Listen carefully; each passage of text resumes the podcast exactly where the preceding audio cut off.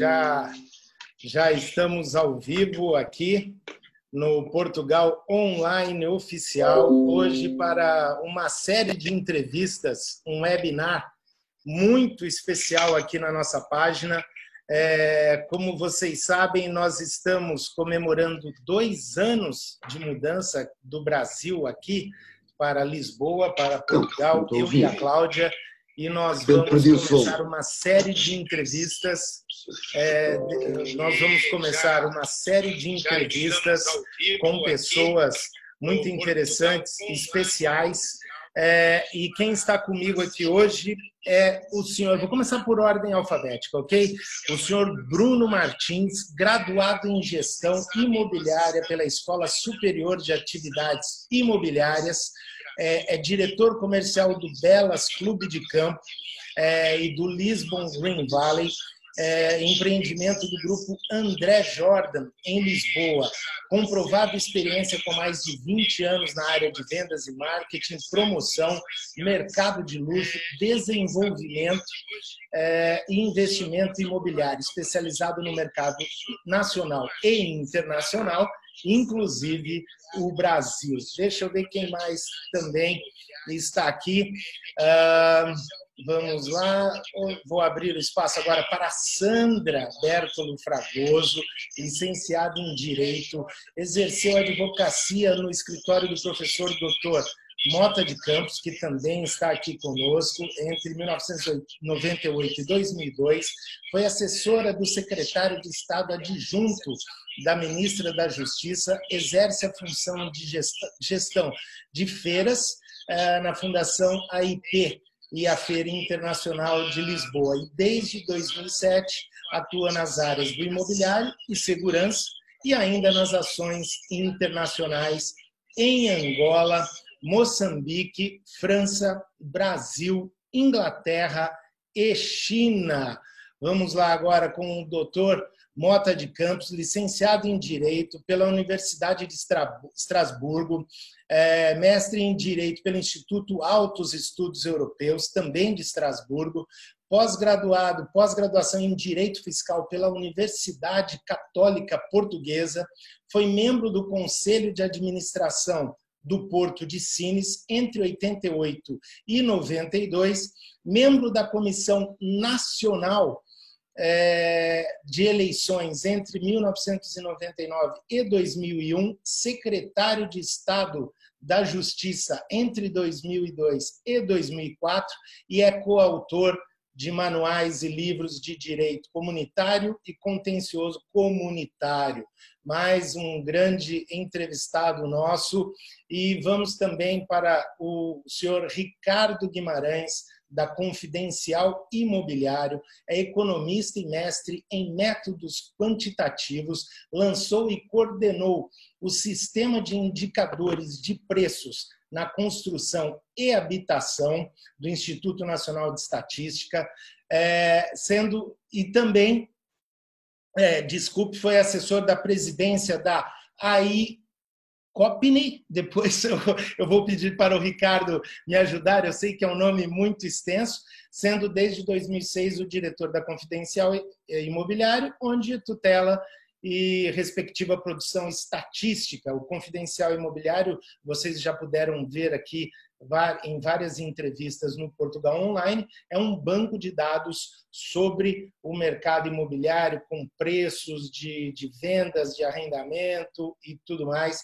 É um banco de dados com muitas informações. É especialista convidado em vários cursos de pós-graduação de imobiliário, destacando-se o ISEG e o EGP PBS.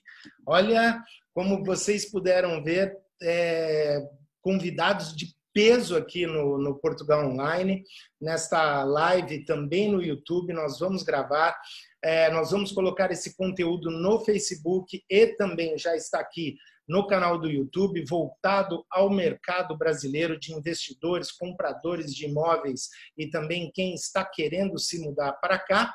E os primeiros 15 minutos nós vamos colocar no IGTV do Instagram e também no Facebook e nas demais redes sociais, como também no blog portugalonline.com.br. Todos me ouviram aí bem? Sim. Sim, Ricardo. Todos me ouviram? Tudo. Ótimo. Eu vou tirar aqui um pouquinho do. Eu vou tirar o, o YouTube porque ele está dando um eco aqui para mim. Pronto, agora melhorou. Voltamos aqui. Estamos agora sem eco. Tudo bem? Tudo bem, pessoal? Antes de mais nada, agradeço é, imensamente o, o tempo de vocês, a disponibilidade por aceitarem esse convite para essa nossa entrevista sobre o mercado imobiliário e o que podemos aprender com tudo isso, com a crise do coronavírus, é, o que nós podemos ter de oportunidades, o que vocês acham que, que pode é, mudar daqui para frente, que aprendizado a gente leva de tudo isso. E, eu, e agora eu vou começar por ordem alfabética. Eu já pergunto é, é, para o Bruno Martins, do Belas Clube de Campo, também do Lisbon Green Valley, do grupo André Jordan. Bruno Martins, eu queria saber de você justamente o seguinte: qual foi o impacto do coronavírus é, nos negócios? Como vocês estão lutando e superando tudo isso?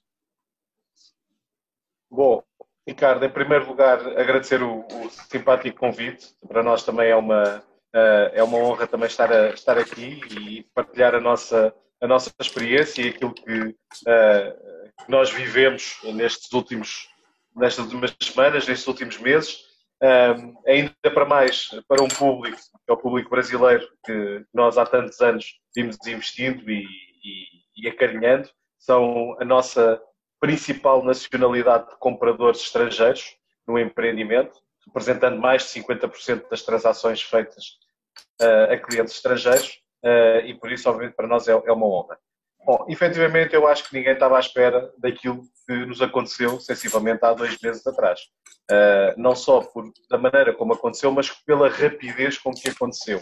Uh, basicamente, durante, no, pelo período de, de, uma semana ou duas semanas, uh, nós que fazíamos a nossa vida normal, tivemos que nos adaptar a, um, a uma realidade um pouco desconhecida, que ninguém não nos permitia sair de casa, não sabíamos o que é que poderíamos uh, fazer e fez parar todos os negócios e parar tudo de imediato, praticamente de um dia para o outro, em 24 ou em 48 horas.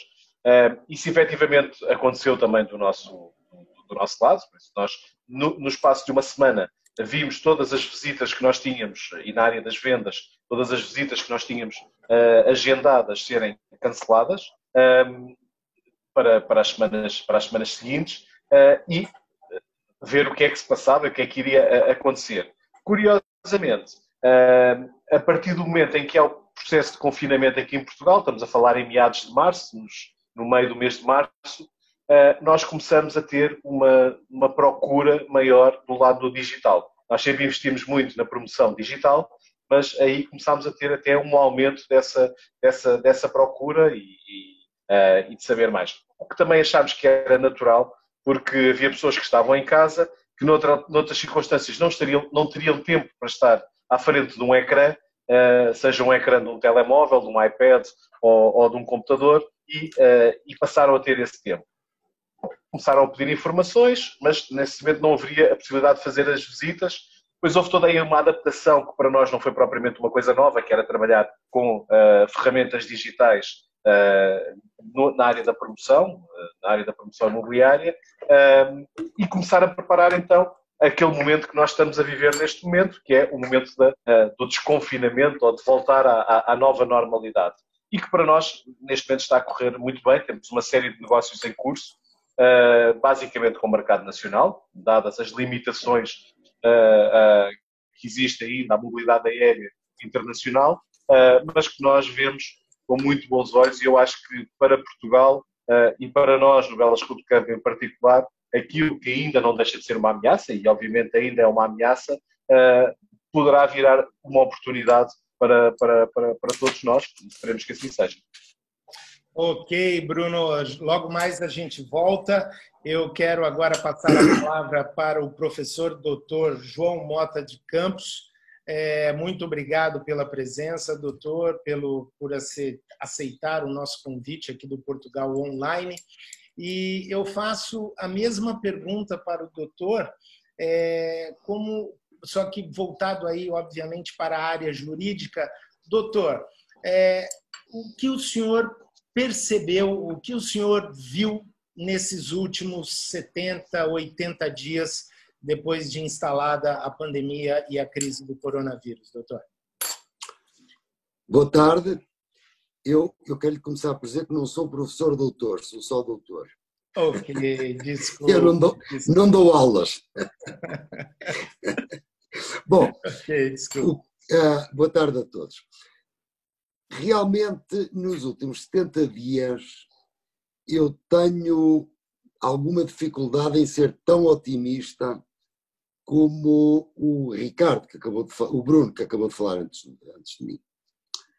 Na verdade, o que eu verifico no nosso escritório, nós tratamos de direito da nacionalidade e de residência, e portanto também o ARI, a autorização de residência para investimento, para chineses, russos, uh, iranianos, turcos, e depois magrebinos, muitos, uh, e também o pessoal lusófono, e portanto angolanos e brasileiros. Com muito gosto, em relação aos brasileiros, como é natural, porque é um povo irmão, onde temos família muitas vezes e que falam a nossa língua sem o menor problema.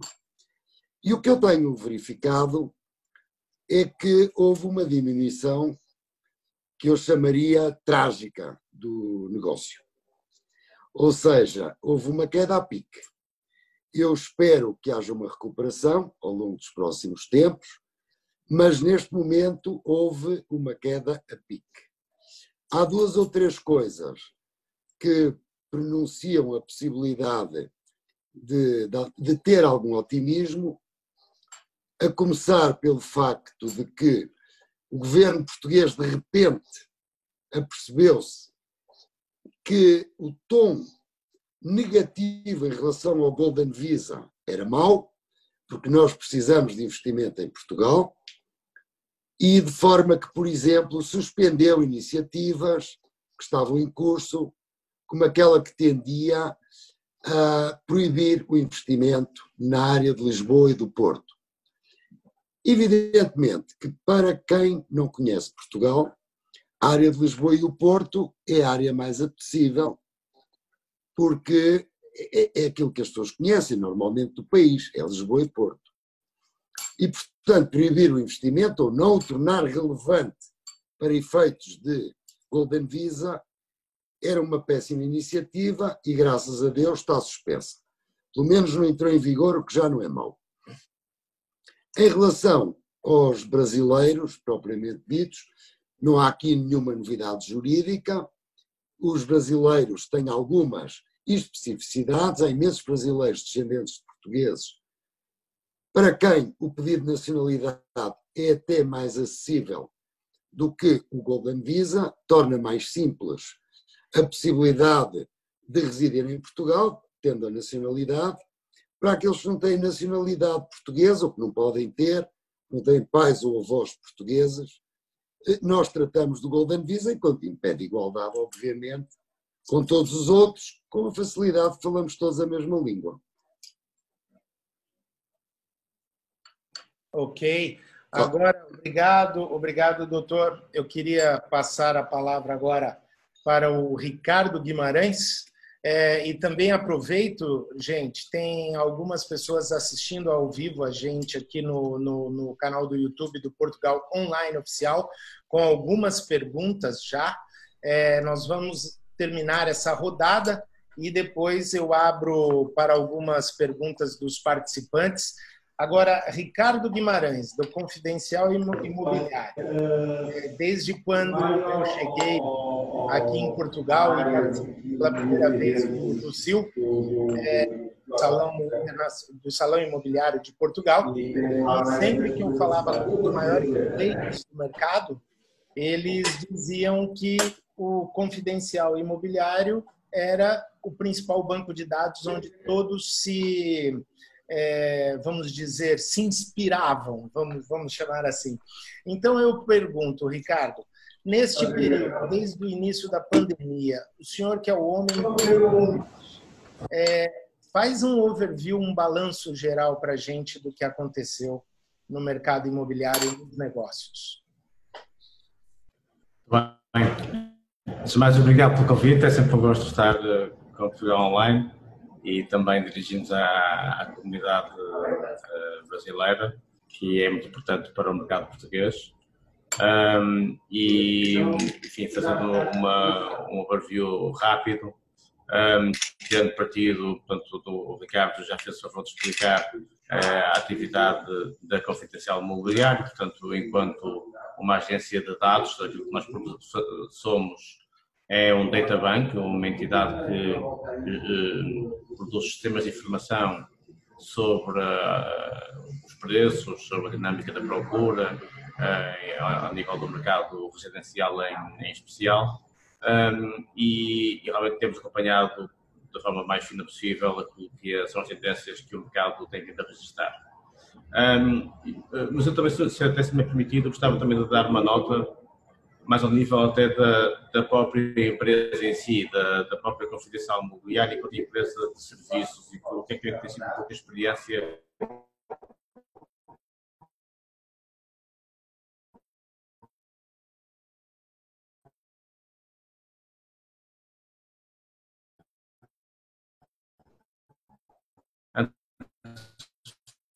a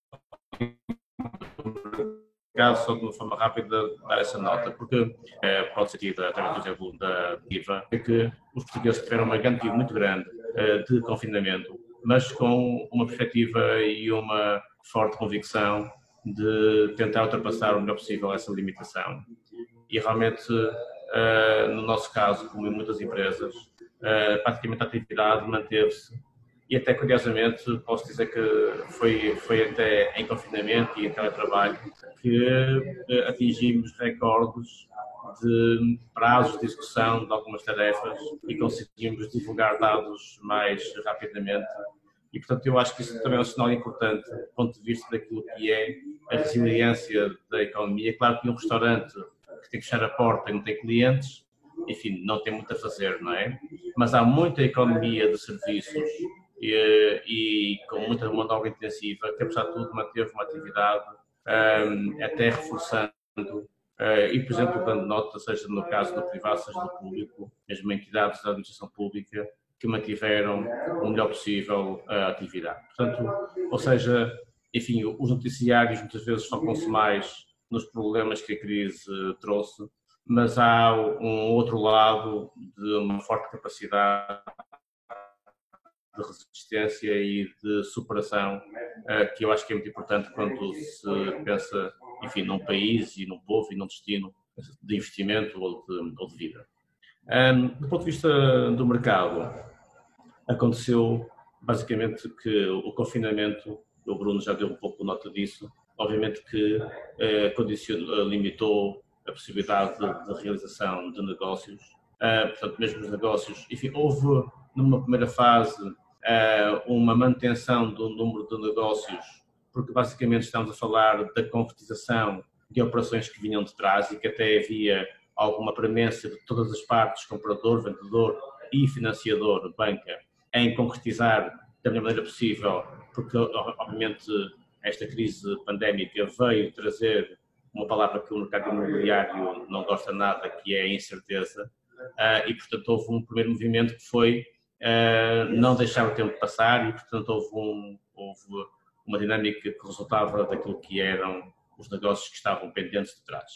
Uh, mas, obviamente, que o confinamento obrigou em, a manter em suspenso aquilo que fosse a produção de novos negócios.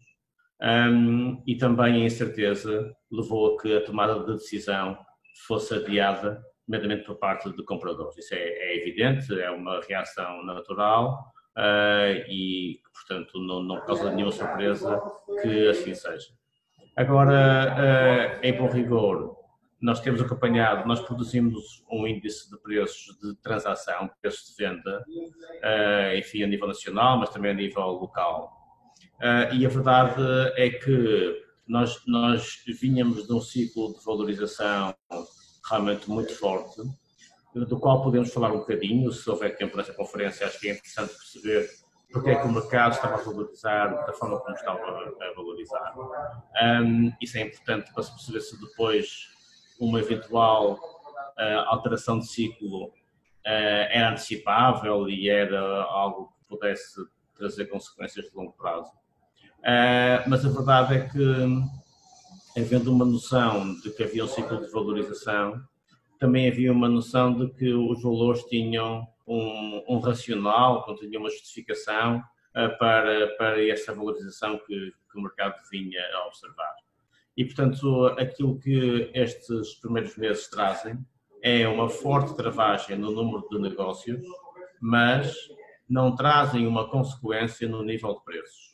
Os preços deixaram de subir, portanto, essa seria a consequência mais visível, que é uma, uma subida mensal que verificávamos na casa, mensalmente, na casa de 1,5% e 2%, portanto não estou a falar de valores de variações mensais de um mês para o outro, e que passaram para uma variação mensal na casa do 0,4%, 0,5%. Mas que é uma variação positiva, pode ser aqui uma conta assim muito redonda, os 0,5% significam 6% uh, uh, anuais. É aqui uma conta uh, relativamente básica. Portanto, quer dizer que o mercado passa de um ciclo de uma valorização de cerca de 15% para uma perspectiva de valorização potencial na casa dos 6%. Mas é evidente que isto mantendo-se, se se mantiver essa cadência, esse ritmo de 0,5 mensal. No essencial, os preços estabilizaram, enfim, falando de uma forma mais, mais simples e mais direta. E eu acho que isto é importante uh, refletir porque é que os preços estabilizaram e, ao contrário daquilo que é uma expectativa legítima também eh, de que os preços agora fossem eh, cair eh, e o mercado fosse corrigir. Ehm, enfim, muita gente veio dizer agora finalmente vamos ver os preços a cair, agora o mercado vai, vai virar. Portanto, e a, e a verdade é que isso não, não aconteceu. E não aconteceu por muitos motivos. Eu não sei, enfim, Ricardo interrompe-me quando, quiser. Uh, mas uh, um dos motivos, uh, diria dois motivos fundamentais para os preços no imediato. Obviamente que se, se, a pandemia, se o confinamento tiverem, enfim, for um ciclo sem fim, obviamente que tudo o que se possa agora dizer fica posto em causa, não é? Mas assumindo que a pandemia, ou pelo menos o confinamento que ela implica, não seja um cenário como já está a acontecer sem, sem termo e a economia gradualmente uh, recupere e depois, enfim, pensando se a economia recupera num ano, em dois anos, o imobiliário tem que ser pensado em ciclos longos. Um ano em imobiliário, enfim, não é nada. Basta pensar o que são os projetos da família André Jordan uh, e o que é a promoção do Belas Clube de Campo, que são, são pensamentos de décadas e, portanto, eh, um ano eh, é um, é, é um, é um precalço, mas não significa algo, algo definitivo no, no longo prazo. Mas isso só para dizer que os preços não caíram, realmente pelo, assim, pelo sentimento que os operadores tinham de que o valor atingido era um valor justificado, e depois pela circunstância de o mercado, neste ciclo de recuperação, ter, se, ter assento muito menos em endividamento. Portanto, aquilo vai obrigar a aceitar uma redução de preços será a circunstância individual de cada proprietário em relação a eventuais eh, dívidas que tenha e a obrigação de fazer face e de as pagar. E, portanto, eh, nessa medida, cada proprietário vai avaliar a sua condição para poder ou não manter o nível de preços. E eh, aqui não ignorando que houve uma reação muito forte do ponto de vista governativo, e que houve uma, um exercício um, rápido de políticas públicas, nomeadamente com a introdução de moratórias uh, que ajudaram a que as famílias, mesmo aquelas que estão endividadas e as empresas, no caso da promoção imobiliária, pudessem ter aqui um balão de oxigênio e não tivessem que tomar uma reação rápida face a uma alteração drástica no nível de procura. Isto foi muito diferente uh, em relação àquilo que aconteceu há 10 anos, no, na crise de 2008, em que de facto a falta de liquidez foi agravada pela incapacidade da banca uh, em, em, em, suportar uh, quer as famílias, quer os promotores imobiliários. Portanto, hoje em dia há aqui um conjunto de fatores que fazem com que o mercado seja mais robusto e, e as reações possam ser menos uh, dramáticas e drásticas, pelo menos de curto prazo. Ok.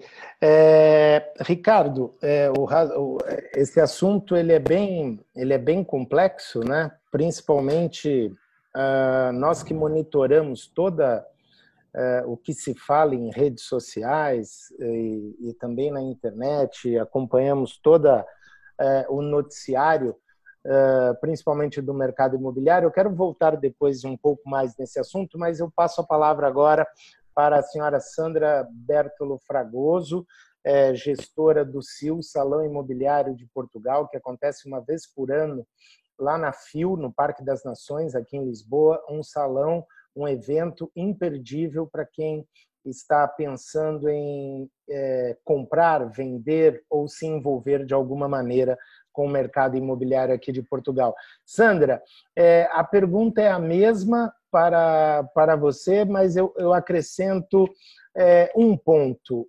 Ah, qual foi o impacto especificamente no CIL, no Salão Imobiliário? O que vocês é, já conseguiram diagnosticar depois de toda essa pandemia? Uh, em primeiro lugar, muito boa tarde a todos. Em nome da Fundação AIP e do Salão Imobiliário de Portugal, gostaria de agradecer o convite do Portugal Online para participar neste webinar e endereçar os meus cumprimentos a tão ilustres oradores que me estão a acompanhar neste webinar. Uh, de facto, portanto, uh, que os meus colegas de painel já falaram sobre o impacto uh, desta pandemia no mercado e realmente parece-me que aqui o meu, o meu contributo poderá ser mais no âmbito do, do Salão Imobiliário de Portugal. De facto, esta pandemia para o mundo e para a maioria dos setores da atividade económica e, de facto, a Fundação AIP decidiu fazer aqui algumas mudanças. Uma delas foi organizarmos, vamos organizar pela primeira vez e em simultâneo a Tectónica, a maior feira de construção e obras públicas, e o SIL, Salão Imobiliário de Portugal. Vamos assim juntar dois setores uh, que apresentam um elevado potencial de complementaridade e que apresentam várias sinergias, neste caso, obviamente, da construção, da arquitetura, dos materiais e do mercado imobiliário. Uh, para além desta, desta alteração, também estamos a organizar uh, um ciclo de webinars, porque de facto não quisemos ficar parados, quisemos continuar a apoiar as empresas, a apoiar os setores e, portanto, nasceu o ciclo de webinars TECSIL 2020, que se vai realizar até setembro. O próximo será já no dia 2 de junho, que estão todos convidados, eh, e o tema será a transformação digital no negócio nos setores da construção e do imobiliário. De facto, o nosso objetivo é estarmos ao lado das empresas, com o setor, fomentando o diálogo, tal como o Portugal Online está, está também a fazer, procurando antecipar respostas para as principais questões da atualidade e refletir sobre o futuro, preparando assim os grandes eventos que vão acontecer de 8 a 11 de outubro no, na FIL. Portanto, agora, relativamente ao SIL e ao impacto quanto à adesão das empresas, nós neste momento, e tal como o Bruno eh, Martins referiu, eh, as coisas estão a correr eh, dentro da normalidade, as empresas estão a inscrever-se, porque de facto continuamos, os investidores e, e, e os compradores nacionais, obviamente, que há, que pode ter havido alguma quebra, alguma paragem, mas de facto está-se novamente a notar que as pessoas estão a entrar no ciclo normal e, portanto, as inscrições estão a decorrer normalmente e as coisas, creio que, se tudo correr bem, vamos ter um grande silo em outubro e, portanto, teremos lá um grande encontro de networking entre compradores e, investidores. Ótimo, Sandra, muito obrigado. E olha, é, eu tenho pessoas aqui, duas pessoas, uma que está em Boston, nos Estados Unidos, e outra na Flórida. É, é uma pergunta assim: eu vou, eu, vou, eu vou jogar essa para o Bruno Martins, embora eu considere ele um pouco, vamos dizer, suspeito para responder, né, Bruno? A Lazy, a Lazy Braga, ela, ela sempre acompanha o Portugal Online aqui, ela está em Boston ela fala: olha, quero investir em Portugal a partir de 2021. É, uma pergunta: eu estou muito na dúvida se eu compro ou se eu alugo. Tem muita gente com esse tipo de dúvida. O que você recomenda, Bruno? Olha o som. Ativar o som. Ativar o som. Ativa o som, Bruno. Ah, ok, já está. Okay. Uh, Bom, uh, isto depende sempre, tem que sempre interpretar qual é que é a necessidade da, da, da pessoa. Uhum. Do ponto de vista do investimento, obviamente que a compra é sempre a melhor solução. Isso não há uh, uh, grande dúvida. A compra é que é um investimento. O arrendamento ou o aluguer, aqui chamamos arrendamento, é uma opção. É uma opção de investimento para poder viver, seja para experimentar, seja para, uh, para ver se quer. Agora, investimento propriamente dito uh, é, é, obviamente a, a, a, aquisição, isso aí não há, não há grandes dúvidas. Oh, Ricardo, isso, oh, isso, me sim, permite, diga, isso me permite, deixo já aí o desafio uhum. à, nossa, à nossa ouvinte que ela venha a, a, a Lisboa em outubro onde poderá encontrar investimentos de norte a sul do país, nomeadamente a Plano Bela estará presente e, portanto, tem uma oferta imensa para, para poder escolher e, portanto, está desde já convidada, ela que me envia o e-mail, que eu terei todo o gosto em enviar-lhe um convite para ela poder vir e assistir à, à melhor oferta do mercado nacional que temos. Ok, e por falar em investimentos, é, Doutor Mota de Campos, é, como o, eu comentei mais cedo com o senhor, na, quando nós conversamos fora do ar, na internet nós temos um público muito variado. Nós temos desde o investidor, como também uma pessoa, é, vamos dizer assim, comum. Então eu gostaria que o senhor me respondesse o seguinte: por que é vantajoso investir em imóveis é, num país europeu como Portugal? Bom, é, é, é tudo comparativo. Se o senhor tiver a falar de um inglês ou de um alemão ou de um francês, o investimento em Portugal pode não ser muito eh, vantajoso se for puro investimento. Se for residência, é outra questão. Porque aí há questões fiscais associadas. Para um brasileiro, especificamente, eh, eu penso que há vantagens grandes a considerar. Desde logo, Portugal é um país da União Europeia, um país estável, politicamente estável, eh, calmo, tranquilo, com ordem pública, com uma moeda sólida, que é o euro, cuja estabilidade no mercado internacional é bastante grande, quer em relação ao dólar, quer em relação às outras moedas de comparação internacional, como o renminbi ou a libra ou o iene japonês. O, o, o euro tem-se valorizado alguma coisa de uma forma consistente em relação a essas moedas e, portanto, é sempre um investimento do qual é possível ter aquilo que se chama uma exit strategy, ou seja, vendendo, eh, recupera o capital investido numa moeda sólida que pode exportar livremente para qualquer parte do mundo. Com acesso a um sistema bancário de muito boa qualidade e um conjunto de infraestruturas públicas, notários, registros, eh, advogados, que oferecem grande segurança jurídica no investimento e tiram a insegurança que o investidor estrangeiro eh, normalmente tem em relação a um país que desconhece. E, portanto, eu diria estabilidade económica, social, jurídica, que dá uma forte garantia a quem investe em Portugal. Eh, já aqui falamos do, da evolução dos preços no mercado nacional. Eu penso que neste momento vamos talvez ter qualquer coisa entre uma estabilização de preços e um decréscimo dos preços. Eu diria que aquilo que é o topo do mercado se vai manter, aquilo que é a fatia do meio para a classe média, eventualmente vai estagnar durante algum tempo. Temos também muita coisa a mexer na área dos investimentos em propriedades agrícolas, eh, em propriedades rústicas, que pode ser uma alternativa de investimento muito agradável, simpática e rentável. Porque, ao contrário de uma casa, uma propriedade rústica pode render dinheiro. Ah, e de forma que a exit strategy permite vender, realizar o dinheiro, o capital, numa moeda sólida.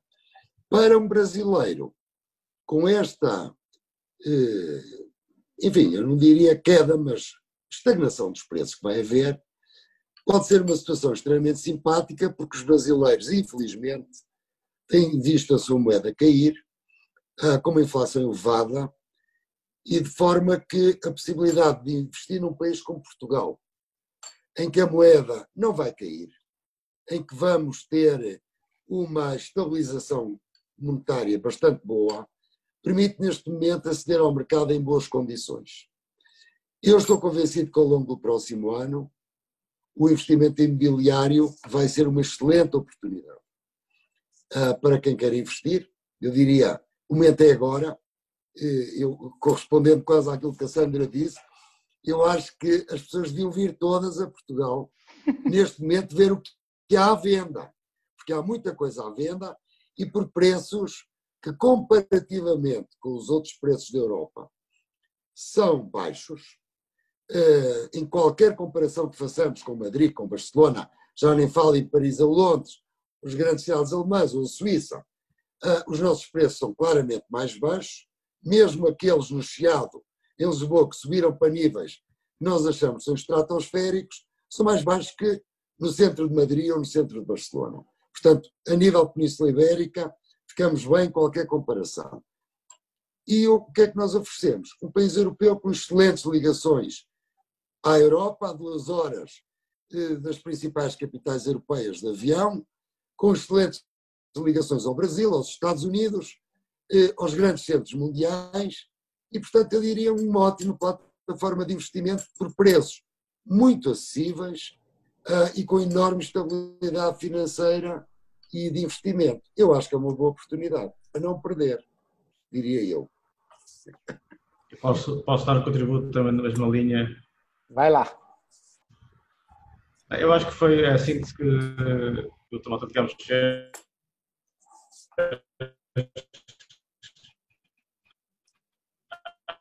qualquer coisa não está bom.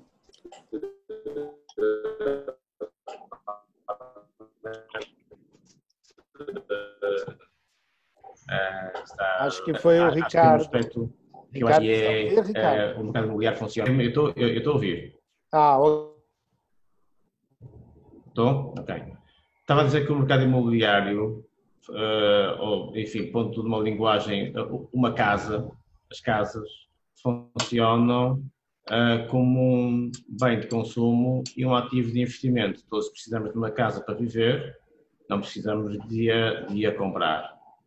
Um, e quando temos poupanças, quando temos uh, dinheiro no banco, também precisamos de saber onde é que vamos investir esse dinheiro.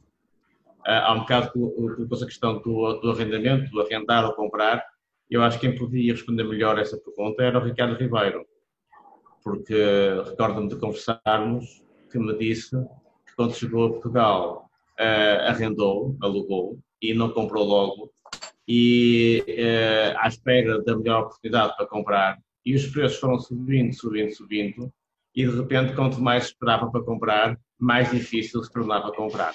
E eu acho que essa é uma questão muito interessante, porque de facto, conforme já aqui foi dito, este é um pouco o momento para começar a medir o pulso ao mercado, porque é evidente que vão surgir oportunidades. Portanto, se não houver uma segunda vaga, se não houver aqui uma, um, um agudizar de, de todo este cenário de pandemia, o que vai acontecer é que vão surgir no mercado oportunidades. Ela, em que essas oportunidades vão surgir, vai ser relativamente curta e, portanto, agora é o momento para fazer a compra. Claro também uh, as rendas vão baixar.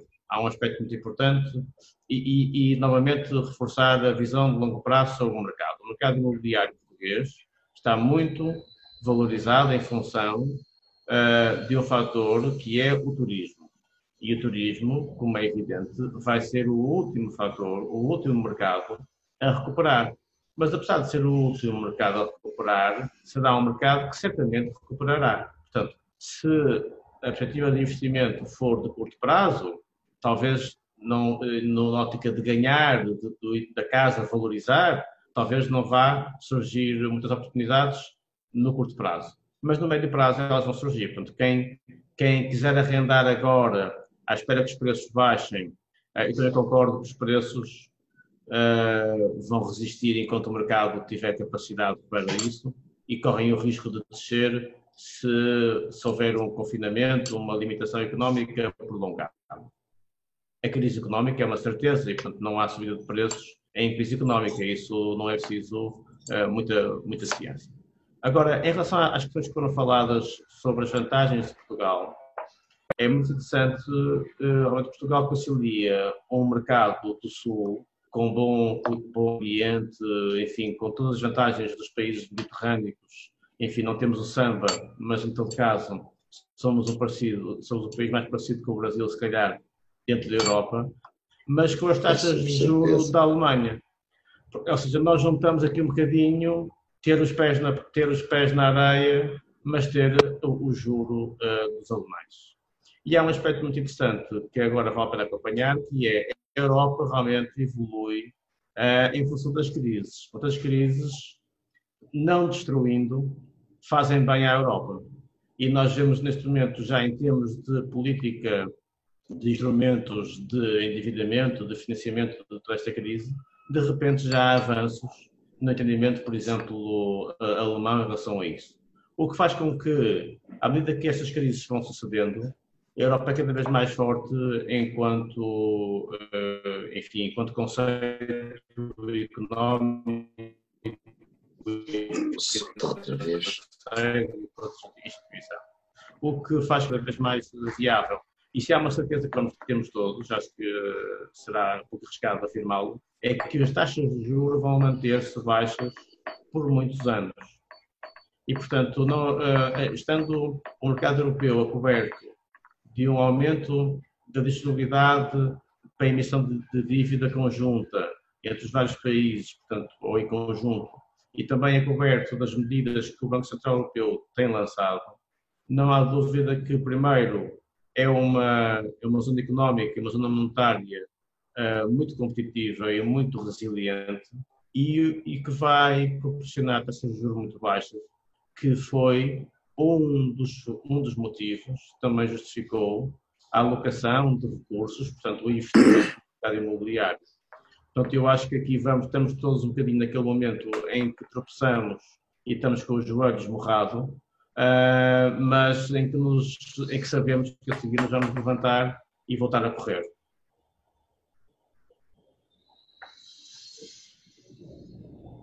Tem som desligado. Desculpe, voltei. Alguém quer fazer algum comentário sobre o, o posicionamento eu queria, do Ricardo? Eu queria só, só, só aqui acrescentar, posso só, só, só, só acrescentar relativamente eu é que sou o comercial, mas a Sandra é que aproveitou já para, uh, para vender o salão imobiliário. Mas, e fez muito bem. Uh, e, e fez, muito bem. Eu queria só pegar aqui, uh, e, e, há pouco, quando, quando o Dr. João Campos falou no, no, no, no, início e um bocado pelo meu otimismo. Essa é, é, é, uma das características que eu tenho, que às vezes é um excesso de otimismo, mas acho que há aqui também uma, uma, uma coisa que depois o Ricardo também veio validar. Todos os nossos projetos, qualquer projeto imobiliário é um projeto de médio e longo prazo. Os nossos projetos em concreto, como, como é o caso dos projetos do Grupo André Jordan, e é o caso de Belas, como foi no passado Vila Moura ou Quinta do Lago, são projetos de médio e longo, muito longo prazo. Eh, basta dizer que eh, o grupo está há 80 anos no mercado, 50 anos em Portugal, e, e nesses 50 anos em Portugal já passámos tudo, várias crises, uma revolução, e, e, por isso é que, obviamente, que no curto prazo, e para nós o curto prazo é falar 2020, em 2020 a gente sabe que as vendas vão cair em termos de número de unidades transacionadas. Acho que melhor do que ninguém o Ricardo Guimarães pode falar por isso, mas isso é natural mas não quer dizer que isso tenha impacto no preço. Obviamente, cada vez uma ou outra empresa, uma ou outra particular, tenha uma maior necessidade em termos de liquidez e que possa, mas na influência global do, do, do mercado, eu não acredito que isso tenha uma grande, uh, um, grande, um grande impacto. E, e, e, lá está, nós já estamos a ver no médio prazo e já estamos a pensar em 2021. Uh, eh, por isso já estamos a pensar um pouco mais, uh, um pouco mais à, à, frente e acho que aí não vai haver esse, esse, esse, esse impacto. Um, ehm, por outro lado, e voltando à questão realmente de, da, da, da, da, compra ou do, do, do, aluguer ou do arrendamento, efetivamente é assim, para quem, como disse o Ricardo Ribeiro, a, pessoa estava em Boston, pronto, já, já utiliza uma, uma, moeda forte, já compra com uma moeda forte, está nos Estados Unidos, uh, uh, mas efetivamente uh, em Portugal tem todas essas, essas características que o, que, o, que, o, que o Ricardo Guimarães disse, de sendo um país de, de Uh, há quem nos, apelidou várias vezes como a Flórida da Europa. Uh, e, e, com todas as características de clima, de qualidade de vida, de um baixo custo, quando comparado com o resto da Europa, todas essas características têm uma possibilidade de valorização do mercado. Eu, eu confesso que não sou tão otimista como, por exemplo, saiu um estudo ainda recentemente da Knight Frank, uh, em que apontava que Lisboa, este ano, 2020, ia valorizar. Estou a falar no mercado que nós trabalhamos, que é um mercado alto padrão uh, um mercado mais, uh, mais alto, que ia valorizar na ordem dos 5% no final de 2020. Eu confesso que aí já não, já não sou tão otimista. Eu acredito que se se mantiver, uh, já, já será bom, dadas as, as, as, a, a situação atual. Depois, há determinados nichos de mercado que acabam por ser, e há bocadinho falávamos na questão do chiado, falávamos da questão do turismo, e, efetivamente, dadas as características deste, uh, período de confinamento e desta pandemia que estamos a passar, efetivamente uh, o bem-estar, uh, as zonas mais ou com menos densidade populacional, mais afastadas dos grandes centros urbanos e dos grandes, das grandes zonas de confusão, é aquilo que as pessoas hoje em dia mais valorizam. Isso é uma coisa que nós notamos e estamos a notar agora, neste imediato, imediatamente a seguir ao período de confinamento, que é as pessoas desvalorizarem o estarem uh, dentro da, da, cidade, ou perto de, de, de, tudo, e preferirem estar, se calhar, a 15 ou 20 minutos, mas estarem num ambiente perfeitamente tranquilo. Até porque, muito provavelmente, se calhar vamos falar isso mais à frente, com esta questão do teletrabalho, hoje em dia eu, se calhar, já não vou ter que ir todos os dias ao, ao escritório. Uh, e, e, então as coisas vão realmente uh, mudar um pouco.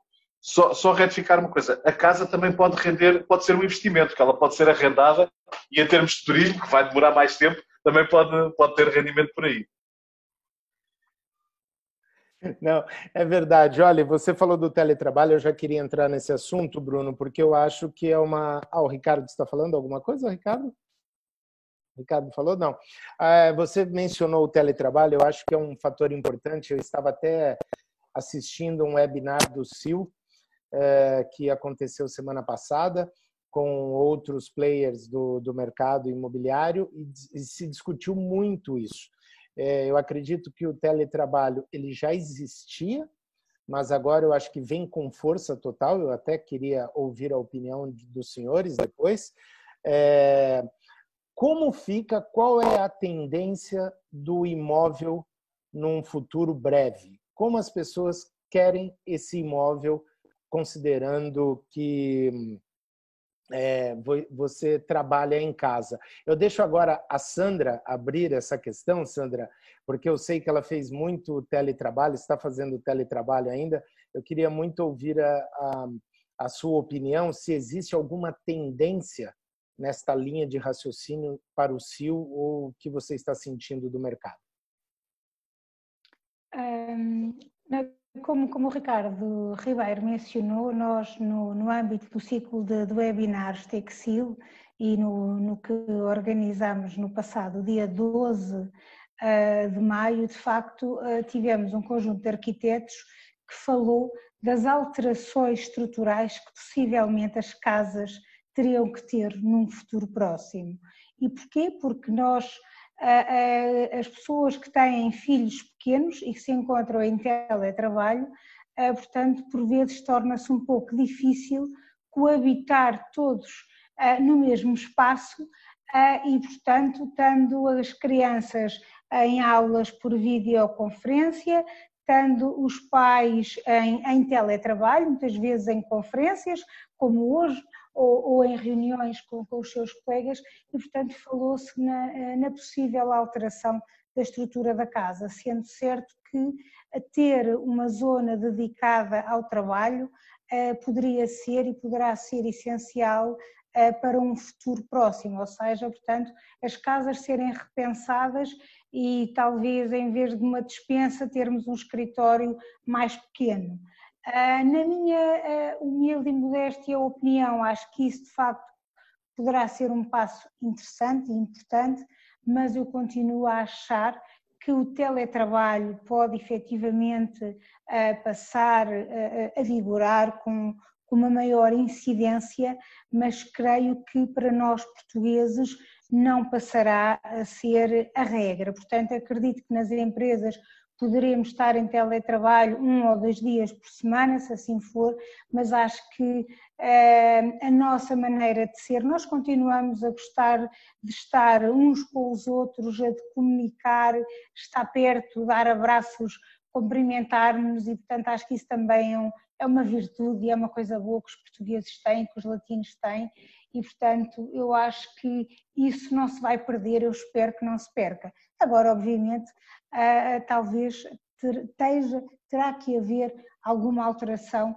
na estrutura das casas uh, para um futuro próximo. Obviamente que estamos aqui a falar na alteração de casas a classe média, porque obviamente se estivermos a falar em ativos imobiliários, em imóveis para a classe alta, obviamente todos esses imóveis já têm de per si um escritório pensado e, portanto, têm áreas muito mais amplas onde poderão, portanto, os filhos estarem, eh, ou os pais estarem no escritório, os filhos na sala, um outro no quarto, portanto, obviamente essa questão eh, não se coloca.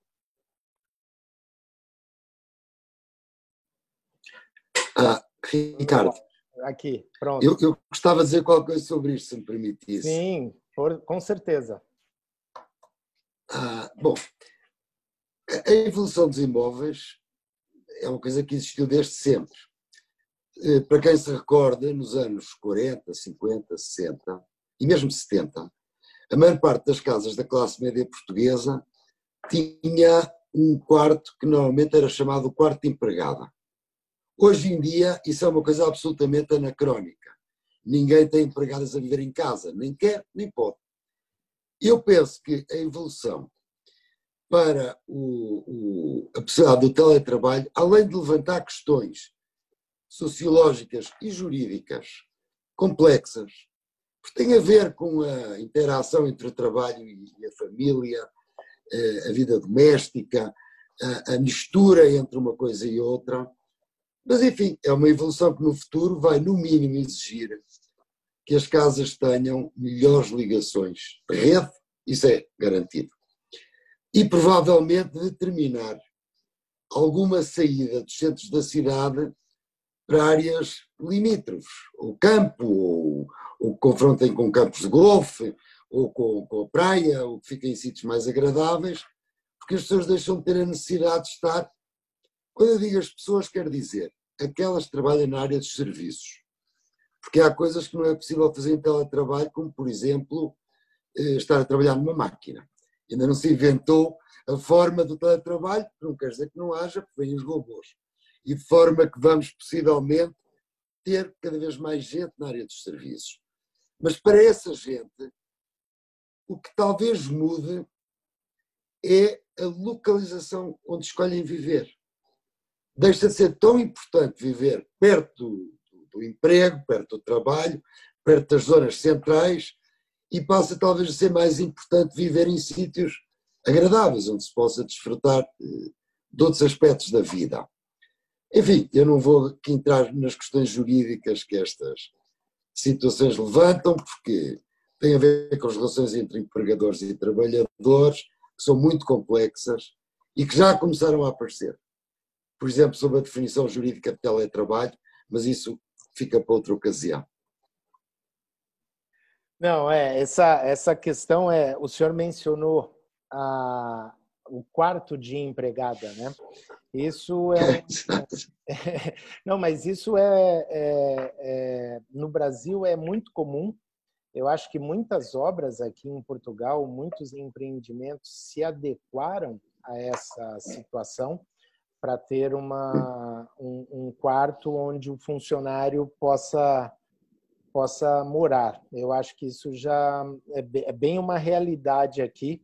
Nós já vimos isso também é, visitando algumas obras, alguns empreendimentos que já existe na, na, é, essa, essa previsão, como também a casa de banho. Uma coisa, só para só ilustrar um pouquinho, a casa de banho aqui na, Uh, em Portugal tem, tem uma diferença grande em relação ao Brasil. Eu moro em Telheiras é, e aqui tem um apartamento exatamente em frente à minha casa, à venda por 430 mil euros, se não me engano. Alguma coisa assim. Tem 125 metros quadrados, com garagem, parking e tudo mais, e uma casa de banho. Né? No Brasil, normalmente tem a questão das suítes. Cada quarto é uma suíte. A suíte, no caso, o, o quarto mais a casa de banho. E isso aqui, é, para o público brasileiro, eu vejo que é um, um, um dificultador na, de compra de escolha. Pelo menos é o que eu é o que eu tenho percebido às vezes. Mas o Ricardo Guimarães. Ricardo, Ricardo venha para venha para Belas que nós temos um problema para tudo tudo é suítes, temos quarto de empregada, temos por isso, você conhece, já sabe, não sei o que é que está à espera. Mas, ô, Bruno, você sabe que eu, que eu ia. Micro-office. Eu ia complementar. Nós fizemos um vídeo muito, muito, muito interessante no, no, no Lisbon Green Valley e tinha exatamente é, essas características que agradam o brasileiro, né? Não deu, não deu tempo de eu, de eu, de eu completar a frase. O Bruno, como sempre, aqui bom nas vendas. Ricardo Guimarães, e você, Ricardo, como está vendo a evolução do teletrabalho? Como é na, na Confidencial Imobiliário, por exemplo? Ainda não tive a oportunidade de conhecer vocês, mas como foi neste período de adaptação? Eu acho que foi tudo muito facilitado uh, e foi fundamental para podermos ultrapassar esta fase as equipas eh, já terem um capital de conhecimento, de rotinas, de independência, de autonomia, que fez com que fosse uma questão mais tecnológica de adaptação de uma outra coisa, adaptação dessas ferramentas que agora estão analisadas, do Teams, do Zoom, etc. Mas o essencial para o trabalho funcionar é cada um saber o que é que tem que fazer e isso, do meu ponto de vista, enfim, eu não sou especialista em gestão de equipas, de recursos humanos, mas enquanto gestor da minha empresa, não tenho nenhuma dúvida que foi facilitado, porque eu não fui para casa sabendo muito bem o que é que tinha que fazer. Um, e, portanto, alguma maneira, enfim, por muitos motivos, nós já tínhamos uma política de muita independência e autonomia. Isso é fundamental. Portanto, haver essa responsabilidade e capacidade técnica de cada um. Uh, agora, eu acho que se não houvesse esse capital, ou seja, pensando no que são empresas e são pessoas a entrar agora em, em empresas, não parece tão fácil conceber que possam ser produtivas se não tiverem uma possibilidade de experiência mínima de um tempo qualquer de interação com os seus colegas. Ou seja, eu acho que foi muito fácil mantermos, digamos, a roda dentada a girar, mas uh, pôr rodas dentadas a girar, uh, uh, portanto, a partir do zero, eu acho que não é tão fácil fazer em teletrabalho, a menos que as pessoas sejam uh, freelancers, isso é outra coisa. Ou seja, eu acho que agora isso não, ou seja, eu não ponho muita fé que o teletrabalho seja, com a intensidade atual, o paradigma de longo prazo.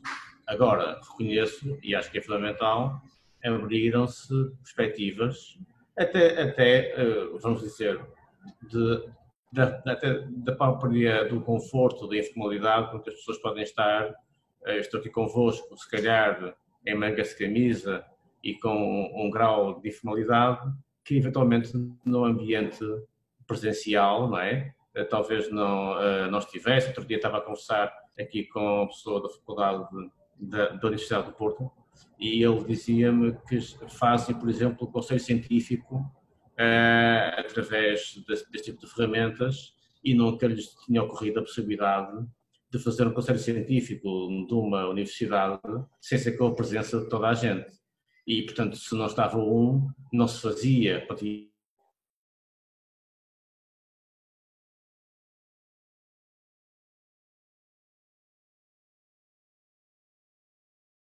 Está sem áudio, Ricardo, você.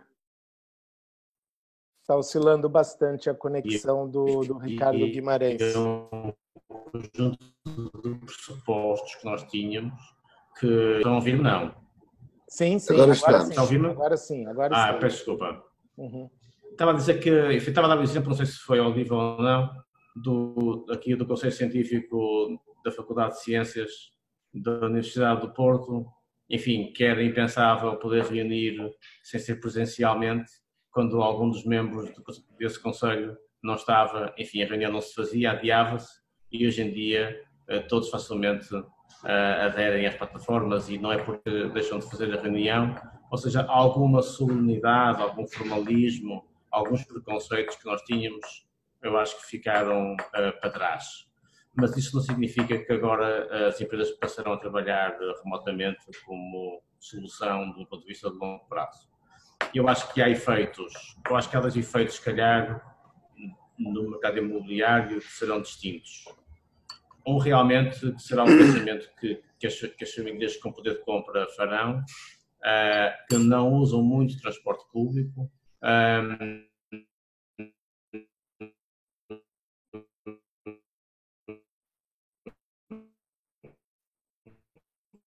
É, está oscilando bastante a conexão do, do Ricardo. que é, o, o Ricardo. Ponderam e realmente, é, enfim. Eu acho que é a sua conexão aí que está. Sua conexão está oscilando bastante. Eu não sei, todos estão não a ver? Se consigo... Todo mundo ou não? Interferências. É, interferências, ok. Mas deu para não deu para perceber agora, agora no final. Consegue ouvir-me? Sim. Pronto.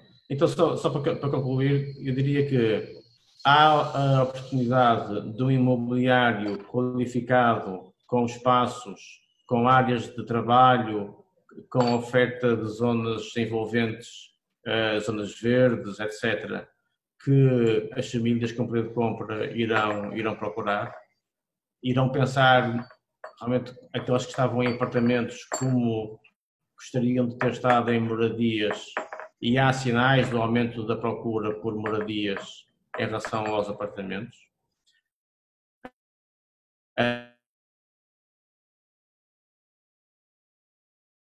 Não porque hoje, o confinamento implique, mas mais no sentido de estar prevenido para uma eventual segunda vaga ou outra crise. Quero, por um lado, mais para a classe média, portanto, e para quem usa mais transporte público, a necessidade está mais próxima dos centros e mais uh, independente, por exemplo, do, do, recurso ao metro ou, ou outros transportes coletivos, eu acho que isso é, é uma preocupação que as pessoas terão, que é estar mais próxima do seu local de trabalho. E, portanto, eu acho que haverá aqui dois movimentos em simultâneo. Portanto, não acho que seja só uma coisa ou só outra.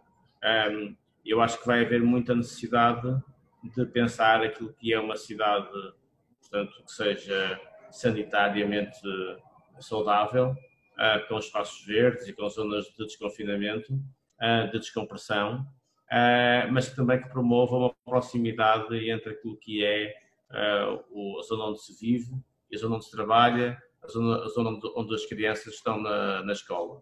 Este é um pensamento que já vem de trás, portanto, remete para, uma, para alguma possibilidade de aumento da densificação das cidades, mas agora é uma densificação que enfrenta mais desafios, porque é preciso que seja uma densificação eh, ventilada, não é? Portanto, é preciso conciliar mais espaço público um, ehm, com alguma densidade que, que, ajude a encurtar as distâncias entre o local de trabalho e, e, e o local de residência. Um, ehm, pode haver aqui transformações, por exemplo, na forma como o veículo automóvel uh, circula pelas cidades. Eu acho que estamos muito na fase, enfim, de, do pensamento exploratório, especulativo do que é que pode ser o equilíbrio futuro, mas o equilíbrio futuro nunca será só um, portanto haverá vários resultados uh, compatíveis uns com os outros uh, que irão emergir desta incerteza em que estamos. Ok. Sandra, me diga uma coisa, Sandra Fragoso. Em termos de oportunidades, você que transita é, até pela, pelo próprio salão, é, com, com as empresas, as principais, maiores e mais importantes empresas do setor imobiliário, é, como você enxerga as oportunidades baseado no que você tem é, conversado com os executivos dessas empresas? que dá para adiantar para a gente? Uh, relativamente às oportunidades, e tal como foi aqui mencionado pelos restantes oradores, de facto, Portugal reúne uh, uh, excelentes oportunidades para que o investimento internacional se continue a fazer. Eu não me vou repetir, não, vou, não, não vale a pena, mas, portanto, creio que já foram mencionados todos os aspectos positivos que Portugal tem para oferecer a quem quiser investir a Portugal, em Portugal. Agora, obviamente que numa situação, na situação atual em que estamos a viver, obviamente haverá sempre oportunidades, portanto, as oportunidades, as boas oportunidades surgem sempre em alturas menos boas e, portanto, com certeza irão surgir boas oportunidades nesta situação que estamos neste momento a passar. Mas, obviamente, aqui uma boa oportunidade será visitar o Salão Imobiliário de, Portugal, onde encontrarão excelentes oportunidades de, de negócio, porque, como foi aqui mencionado, os preços estão estabilizados e, portanto, não vamos ter aquela queda de preços que, que, alguns, que alguns falavam, e ainda bem, para, para o país e para o setor. Agora, obviamente, boas oportunidades haverão sempre. E, portanto, eu, eu convido todos os investidores internacionais a virem primeiro visitar Portugal, se ainda não conhecem, não é só Lisboa e Porto, nós temos um país imenso, portanto, não é um país muito grande, mas é um país com muita qualidade. A construção, da, a qualidade da nossa construção é muito boa, ah, portanto, é uma das melhores e, portanto, oportunidades encontrarão com certeza. Portanto, convido desde já todos os que estão a assistir a virem ao CIL, onde poderão efetivamente ver as melhores oportunidades que o mercado apresenta, porque no CIL nós temos imóveis para a classe média, para a classe alta, para a classe baixa, temos os, todos os segmentos representados, temos os serviços, portanto, estão já convidados e aí, num único espaço, têm acesso a todo o mercado imobiliário e de serviços. Portugal tem para oferecer. Ok, doutor, doutor Mota de Campos, é, uma pergunta. No, no, escritório do senhor, entre os clientes, principalmente de investidores é, estrangeiros ou até mesmo brasileiros, qual é o, o principal. É, é o Golden Visa, são os vistos. O que é mais interessante hoje na parte contábil, fiscal, para alguém que vem do, do, do Brasil, do exterior? Qual é o que o senhor recomenda? Nós, em relação a cidadãos brasileiros, temos dois tipos de intervenções. A primeira é a da naturalização, da obtenção da nacionalidade. Há muitos brasileiros que descendem de portugueses, como sabe, e que os pais ou os avós eram portugueses e que obtêm muito facilmente a, a nacionalidade portuguesa. Eu próprio tenho primos no Brasil e de forma que sei isso por experiência pessoal. Ah, e de forma que, em relação a essas pessoas, o nosso conselho é que requeiram a nacionalidade portuguesa porque é muito fácil de obter para eles.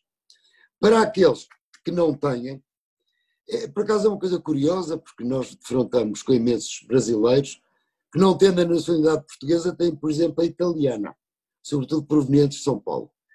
Ah, e, e, portanto, também não estão muito preocupados com o Golden Visa. O Golden Visa é uma possibilidade para aqueles que não têm nacionalidade eh, e que precisam de, uma, de um visto de, de entrada permanente e de residência.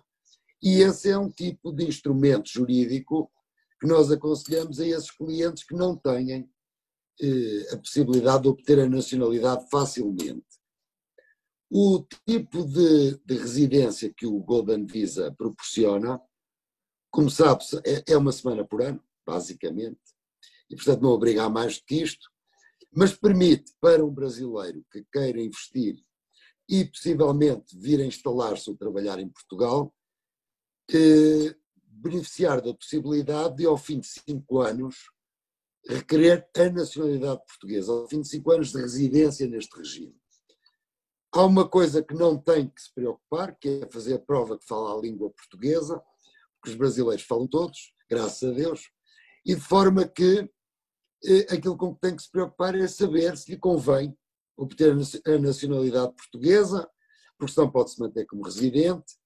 Isso, do ponto de vista fiscal, é interessante. Eh, declarar os seus impostos em Portugal como residente não habitual, que é um, um, um regime fiscal muito favorável para estrangeiros ou não residentes, podem ser portugueses não residentes, eh, que nunca tenham residido fiscalmente em Portugal ou que não estejam aqui há mais de 5 anos e que durante 10 anos beneficiam de, uma, de, um, de um, regime fiscal, eu, enfim, sem querer ser uh, ditirâmbico, diria paradisíaco, porque de facto é quase um paraíso fiscal que nós oferecemos a, a, a esse tipo de gente, porque tem taxas de fiscalidade muito baixas e para os rendimentos obtidos no estrangeiro até nulas, portanto é zero, taxa zero. O que é realmente muito simpático para um estrangeiro que queira fazer a sua vida em Portugal e, sobretudo, para aquelas pessoas, como por exemplo consultores internacionais, arquitetos, artistas, para dar apenas alguns exemplos, para quem o sítio onde residem não seja determinante da sua atividade, nós temos imensos clientes no escritório nessas condições, por exemplo, consultores internacionais, que, brasileiros, que obtêm residência em Portugal, pagam os seus impostos com estas taxas muito reduzidas e têm aqui uma qualidade de vida muito boa. E de forma que penso que é, é, é, é depende de cada pessoa, da sua circunstância, o tipo de instrumento jurídico mais adequado. Pode ser uma mera residência para trabalho, pode ser uma residência para investimento, pode ser a obtenção da nacionalidade, depende das condições da pessoa. Mas temos uma gama ampla de possibilidades para oferecer. Ótimo, bom, bom saber, porque afinal de contas, todo mundo que quer uma casa para comprar ou para arrendar precisa ter todas essas informações também. Obrigado pelo esclarecimento. É, olha. O... Ah, já, já agora, se me permite, Ricardo, uh, só um acrescento. No site do nosso escritório, PMCM Advogados, uhum. uh, nós temos essas informações todas. Portanto, qualquer pessoa que aceda ao nosso site tem-nas lá. O regime fiscal, as formas de obtenção de residência, de naturalização, de investimento, lá tudo. Ok. Olha, senhores, é, nem, nem deu para para anotar, já chegamos a uma hora e 25 minutos do nosso papo, do nosso webinar. É, nem, nem vi a hora passando.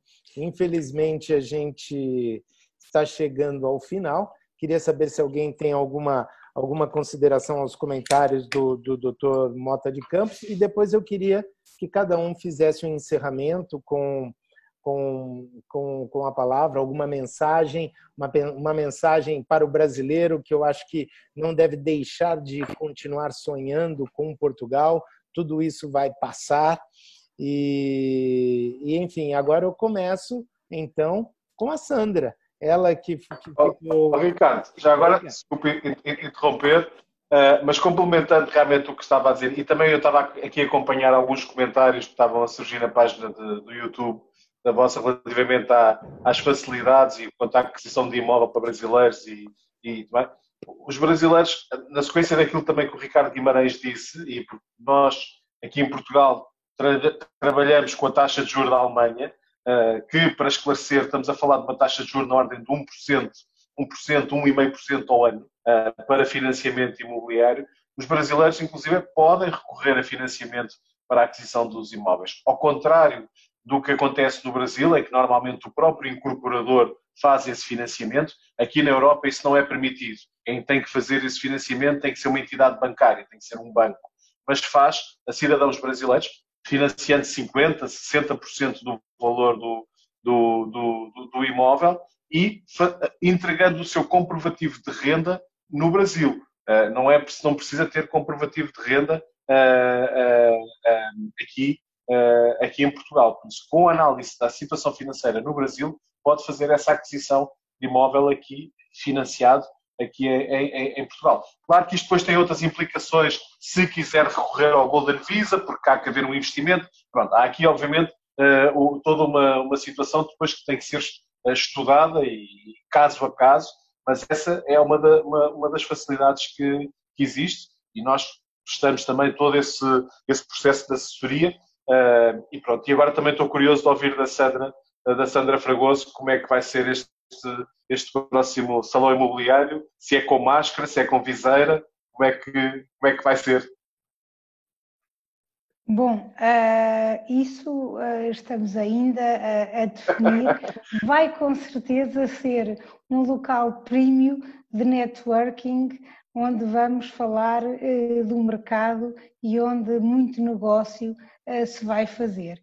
Deixando aqui uma última palavra de acordo com a solicitação do Ricardo, mais uma vez muito obrigada ao Portugal Online por este convite. O Salão Imobiliário de Portugal tem sempre gosto em participar uh, nestes webinars, dando assim a conhecer o melhor que o mercado imobiliário tem para oferecer e, nomeadamente, aos brasileiros, convidá-los a todos a, a, a virem conhecer o nosso, o nosso país e depois, como puderam verificar, desde imóveis, serviços, consultores e eventos, temos aqui uma planóplia de situações eh, muito interessantes, onde de facto poderão vir e ficar satisfeitos com aquilo que vão encontrar.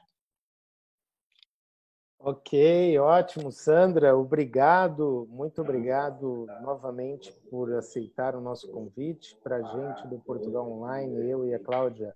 É sempre um prazer imenso é, participar do evento de vocês, levar para o brasileiro, para o investidor brasileiro, até mesmo para a família, né? não só a questão do investidor, mas todo mundo que vem para Portugal ou qualquer mudança é, é, vai, vai precisar de um imóvel para morar. Então, é, é um assunto que nós consideramos de extrema relevância é, a produção de conteúdos aqui nas plataformas do Portugal Online. E por falar em conteúdos, aproveito também para dizer que quem não pode assistir todo o webinar terá a opção de ouvir no nosso podcast no Spotify, pode fazer no ginásio, fazendo uma caminhada, no trânsito, dentro do carro, poderá ouvir tudo isso através do podcast no webinar do Portugal Online Oficial.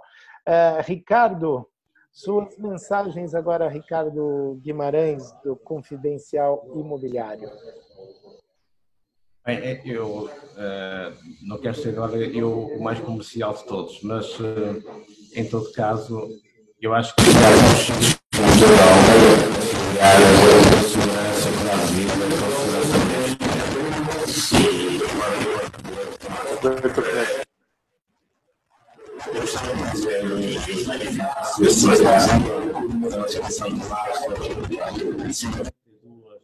nacionalidades a investir em Lisboa no ano de 2019. Isto para dizer o quê? Que um investidor internacional que chega a Lisboa vai encontrar um mercado de ajustamento internacionalizado e não vai, não vai encontrar um mercado em que ele sente que está sozinho, num enfim, é, sem, com uma ausência de um padrão de investimento internacional. E dizer que os brasileiros são o terceiro mercado no, no top 5 em Lisboa é, é China, França, Brasil, Reino Unido, Estados Unidos. Portanto, são tudo mercados muito maduros, mercados altamente concorrenciais e que escolhem Lisboa para, para investir. Em Portugal em geral, mas Lisboa em, em especial. E, portanto, isso é, é uma questão que foi falada quando se investe, é ver a, a capacidade de saída e realmente um mercado muito globalizado, um mercado com uma grande liquidez e, e com 92 países a investir, obviamente que é uma plataforma de investimento muito interessante. Hoje, a liquidez do mercado, como é evidente, não se compara com o que acontecia antes da crise, mas de certeza que a crise é, enfim, é, não, não quero reduzi-la a uma gripezinha, mas em todo caso é uma questão sanitária que vai passar. E, portanto, o mercado imobiliário é de longo prazo. Acho que Portugal oferece condições muito interessantes para qualquer investidor uh, e residente internacional. E obrigado pela oportunidade. Um abraço para todos. Ok, obrigado, Ricardo Guimarães. Eu deixo agora a palavra, eh, as considerações finais para o Dr. Mota de Campos e depois eu passo para o Bruno Martins para encerrar o nosso webinar. Doutor, é com, é com o senhor. Olha, Ricardo Ribeiro, uh, em relação aos investidores brasileiros, uh, eu penso que a coisa mais relevante que posso dizer é esta. Para quem investe num país que não conhece, com uma moeda diferente da sua, com, graças a Deus, a mesma língua, mas com hábitos eventualmente um pouco diferentes, a coisa mais importante é saber que está num mundo onde pode confiar, onde o sistema jurídico, globalmente falando, é fiável, em que os advogados, os mediadores imobiliários, os notários, eh, podem proporcionar um serviço de qualidade e confiável. Nós temos a tradição de ser pessoas honestas e, e, e confiáveis na nossa interação com os clientes. Ah, aliás, eu sei por experiência que no Brasil eh, há escritórios onde há advogados portugueses que, que são muito estimados porque lhes atribuem qualidades de honestidade e de trabalho eh, que são relevantes. Isto sem desprimor nenhum para os, para os brasileiros, mas nós temos um pouco essa reputação. E essa reputação é merecida.